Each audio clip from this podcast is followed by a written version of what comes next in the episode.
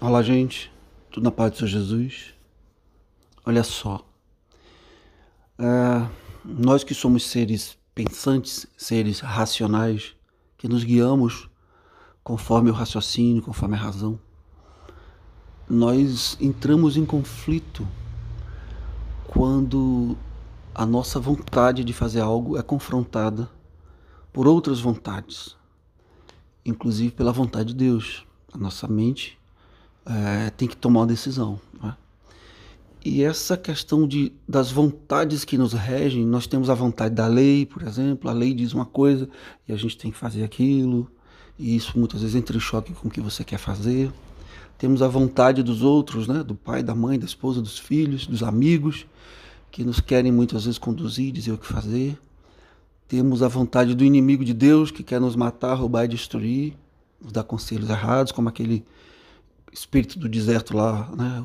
o, o falso anjo de luz, que tentou Jesus ali, dizendo: transforma essas pedras em pães, etc. Nós temos a vontade de Deus, que nos diz o que fazer na Sua palavra, e nós temos a nossa vontade, que muitas vezes é diferente de todas essas, da vontade de Deus, e dos amigos e etc.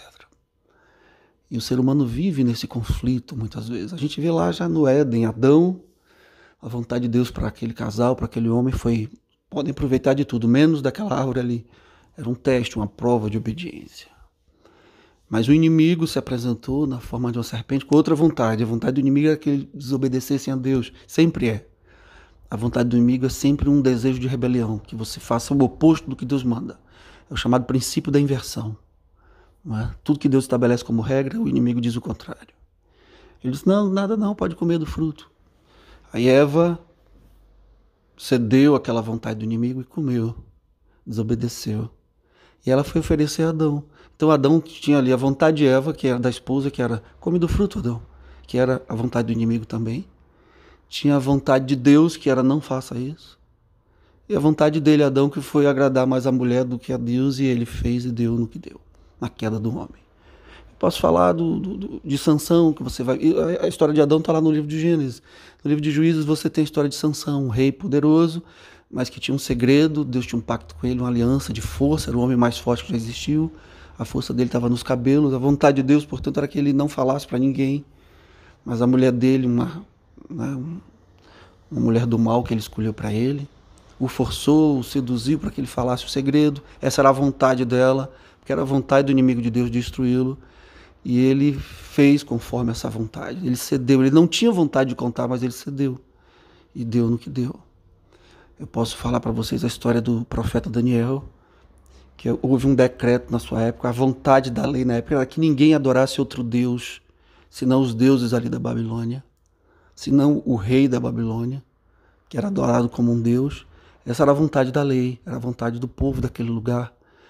E Daniel tinha a vontade dele, que era continuar adorando, e a vontade de Deus, que era essa também, ele preferiu contrariar a lei e adorar a Deus. E foi jogado na cova dos leões, porque a vontade dos seus inimigos era que ele morresse, fosse destruído. Mas Deus o poupou e os leões nem tocaram nele. Não é? Porque essa foi a vontade de Deus. E assim é. Todos nós vivemos esse conflito de vontade. O que Deus espera de você e de mim, a vontade de Deus, portanto, para você e para mim, o que nós queremos para nós mesmos, você, o que você quer para você, o que eu quero para mim, que nem sempre é o que Deus quer. A vontade da esposa, da sua esposa, do seu marido, dos seus filhos, não é? Que é diferente muitas vezes da sua e de Deus e da vontade de Deus. A vontade do inimigo de Deus que é te roubar, matar e destruir, te conduzir em rebelião contra Deus, não é? A vontade dos seus amigos, pais, professores e por aí vai. Todo mundo enfrenta isso. Mas quem enfrentou isso melhor foi o Senhor Jesus. Ele nos ensinou melhor a lidar com isso. Veja, com 12 anos ele está no templo adorando e a mãe dele foi buscá-lo e o repreende. A vontade dela é que ele tivesse ido embora com o grupo. Mas Jesus responde: Ei, ei, eu vim aqui cuidar dos negócios do meu pai. Ele, ele contrapôs a vontade da sua mãe à vontade de Deus. Eu vim aqui cuidar dos negócios, ou seja, da vontade de Deus. Não é? Os discípulos pressionavam Jesus o tempo todo também. Mestres, mestre, a gente não vai dar comida ao povo. Mestre, por que, que o senhor não faz, guarda esse dinheiro e dá aos pobres? E Jesus confrontava essas vontades e seguia em frente. Ele não cedia. Ele persistia. A vontade dos fariseus e dos líderes religiosos era que ele se transformasse no religioso também, ou que parasse de dizer aquelas coisas. E ele não parou. Né? A vontade da lei de Moisés é, aquela mulher, é que aquela mulher adúltera fosse apedrejada. E era a vontade daqueles homens também. E Jesus não cedeu. E disse que quem não tem pecado tira a primeira pedra. E liberou perdão e amor para ela. A vontade dos fariseus era que ele não curasse no sábado. E ele curou porque ele queria fazer outra vontade, a vontade de Deus. A vontade de Marta era que Jesus estivesse lá antes de Lázaro morrer. E Jesus chorou e viu aquele sofrimento quando Marta sofria pela morte do seu irmão Lázaro, mas ele não fez o que Marta quis, ele esperou o momento certo de ressuscitar Lázaro, que foi quatro dias depois dele já haver morrido, e ela queria que ele tivesse curado ele antes dele morrer. E Jesus dizia: Olha, eu vou fazer outra vontade que não a da minha mãe, a dos meus discípulos, a do povo, das pessoas e do inimigo. A vontade do inimigo foi que ele pulasse daquele penhasco para tentar Deus.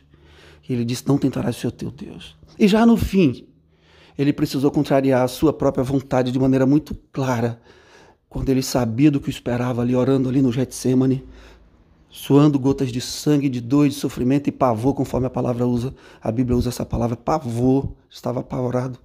Ele diz: Pai, se possível, faz outra coisa, muda esse destino, afasta de mim esse cálice. Essa era a vontade dele ali naquela hora, aterrorizado. Ele ia receber todos os nossos pecados sobre ele. Ele estava aterrorizado de pagar aquele preço tão caro, que para qualquer um seria impossível pagar. Só ele poderia fazer isso, porque só ele era perfeito. Mas ele disse: Mas seja feita a tua vontade, não a minha.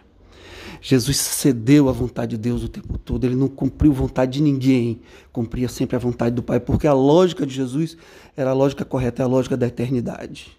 Por isso diz: não acumuleis tesouro na terra, mas acumuleis tesouro no céu, onde a morte, a doença, a traça não levam. Sabe? Ele sabia da recompensa. Não adianta construir uma vida inteira de tesouro e no fim morrer e, não usufruir. Jesus falava de coisas eternas, de um reino eterno. Meu reino não é deste mundo. E para isso ele precisava ceder à vontade do Pai. Que seja assim com você. Sabe? Não, dá, não dê ouvidos às outras vontades, que são muitas, dos homens, das pessoas, do inimigo, da sua, da lei. É? O Estado comunista que tenta lá proibir a fé e a religião e a crença a Deus mas que sua vontade seja fazer como Jesus. Morro se for necessário, mas vou fazer a vontade de Deus. E essa é boa, perfeita e agradável, já temos meditado sobre isso.